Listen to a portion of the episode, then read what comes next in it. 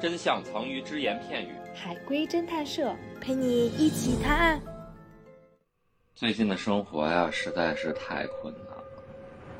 可所有的人都劝我勇敢向前走走看，果然前面的世界就大了起来。鼓励我的人们也露出了开心的笑容。提问：这个故事里有人死吗？ 有啊，这么美好的故事也有人死吗？死的人是鼓励他的人吗？不是。啊，死的人是他自己吗？ 是的。往前走，我看掉下去了。对。那为什么一下子会视野 变大？因为掉下去了呀。跳下去为什么视野较长？近大远小。 好吧。嗯，是我死了吗？是的。啊，我是被杀死的吗？不是。我是自杀的吗？是。我来到了天堂，于是我觉得这里，嗯，果然更广阔了起来。 不是。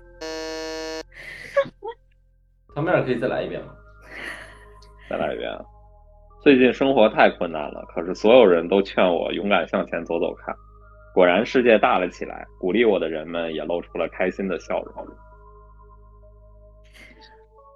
鼓励我的人是真人吗？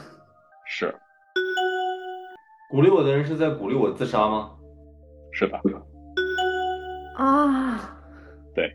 我我我进入了一个那种什么自杀小组或者那种自杀群，然后大家就相约一起去自杀或者哎没那没这么复杂，没这么复杂。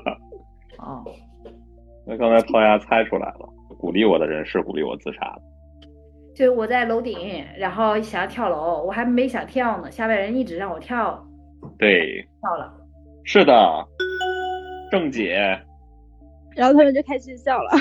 是的，就是这样，大家看热闹的心情被满足了。这个这个这个挺变态的，其实要那是种的那种主播直播的时候，什么割腕啥的，弹幕里都是快点割。，对对对，就是就是这么个灵感。恭喜我们解决出了一个案件呢。今天的故事虽然很短，但是我觉得非常精华。网暴有时候真的只是一句无心的话，但却可以结果了别人的生命。希望人人都能做一个温暖的人，用爱去包容他人吧。本故事纯属虚构，谁是本期最佳侦探？订阅评论就有机会参与探案哟。